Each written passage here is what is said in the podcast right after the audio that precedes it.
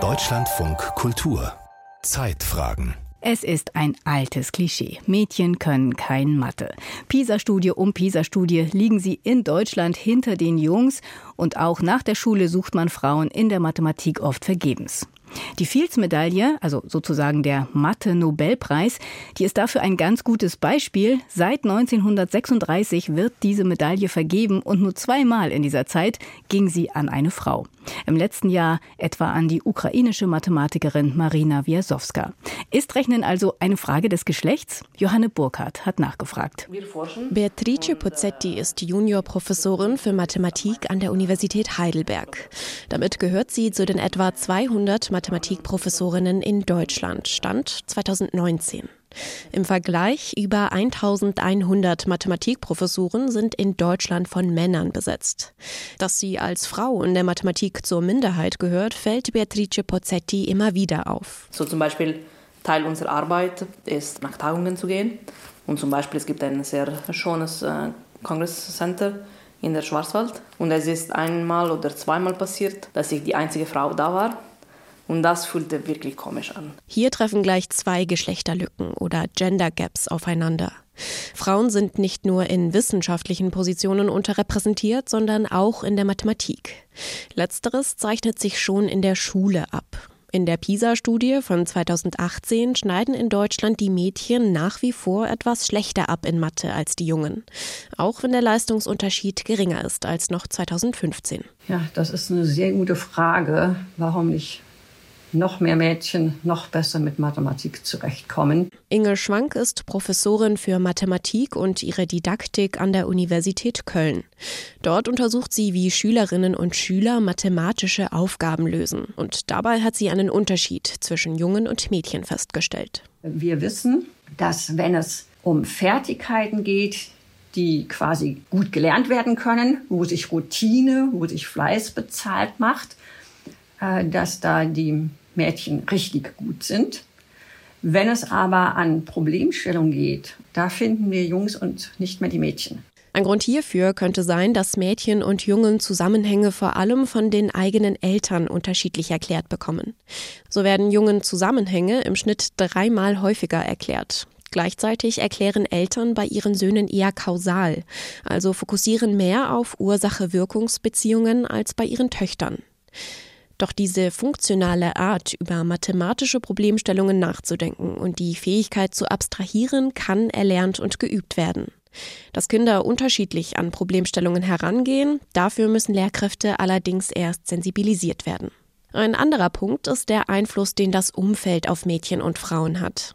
Es ist auch immer noch verbreitet, dass im Elternhaus, wenn ein Mädchen nicht so gut mit Mathe zurechtkommt, äh, ja, das ist so und wegen mir war das für mich als Mutter auch schon so gewesen, äh, dass man das so quasi als eine Art Normalität ansieht. Solche gesellschaftlichen Stereotype können sich im Selbstbild von Mädchen und Frauen manifestieren. Ein Bericht des Deutschen Instituts für Wirtschaftsforschung zeigt, Mädchen schätzen ihre Fähigkeiten in Mathe oft schlechter ein, als sie in Wirklichkeit sind. Möglicherweise liegt dies auch daran, dass sich Mädchen mit ihren eigenen Leistungen in Lesen und Sprachen vergleichen. Fächer, in denen die Mädchen in der Regel die Jungen übertreffen. Eine Studie der Pariser School of Economics von 2019 hat das untersucht und gezeigt, Mädchen schätzen ihre Fähigkeiten in Mathe relativ zu ihren Lese- und Sprachfähigkeiten ein.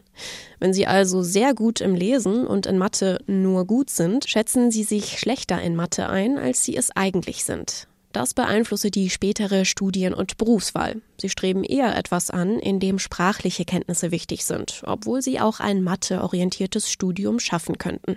Tatsächlich zeigt ein Blick auf die deutschen Universitäten aber, knapp die Hälfte der Mathematikstudierenden sind Frauen. Ein Gender Gap offenbart sich erst beim genaueren Hinsehen. Denn viele Frauen studieren Mathe auf Lehramt. Nur wenige bleiben an den Universitäten oder verfolgen eine andere Karriere in der Mathematik. Womöglich hätte auch die Juniorprofessorin Beatrice Pozzetti keine akademische Karriere in der Mathematik angestrebt. Den entscheidenden Impuls, in der Mathematik zu bleiben, gab ihr keine geringere als Maria Mirzacani, die erste Frau, die 2014 die Fields-Medaille gewinnt. Und ich war noch nicht sicher, ob ich wirklich in der Mathematik bleiben kann und äh, will. Und, äh, und dann ich habe diese wunderschöne Frau kennengelernt, die so erfolgreich war, aber auch so äh, nett und freundlich. Und wir haben viel geredet und sie war super hilfreich. Und das war wirklich wichtig für meine Karriere, mit ihr zu sprechen und die Möglichkeit zu haben, zu verstehen, dass die ganz normal war. Beatrice Pozzetti stellt fest, dass sie als Frau in der Mathematik kein absolutes Ausnahmetalent sein muss, um in der Forschung Karriere zu machen. Auch mit ihrer Doktormutter und Mentorin an der Universität Heidelberg konnte Pozzetti neben fachlichen Fragen auch persönliche Erfahrungen austauschen. Vor allem die Vereinbarkeit von Familie und Beruf war der Juniorprofessorin wichtig. Ohne den Rat ihrer Mentorin wäre Pozzetti nach der Geburt ihrer Tochter womöglich länger in Elternzeit gegangen.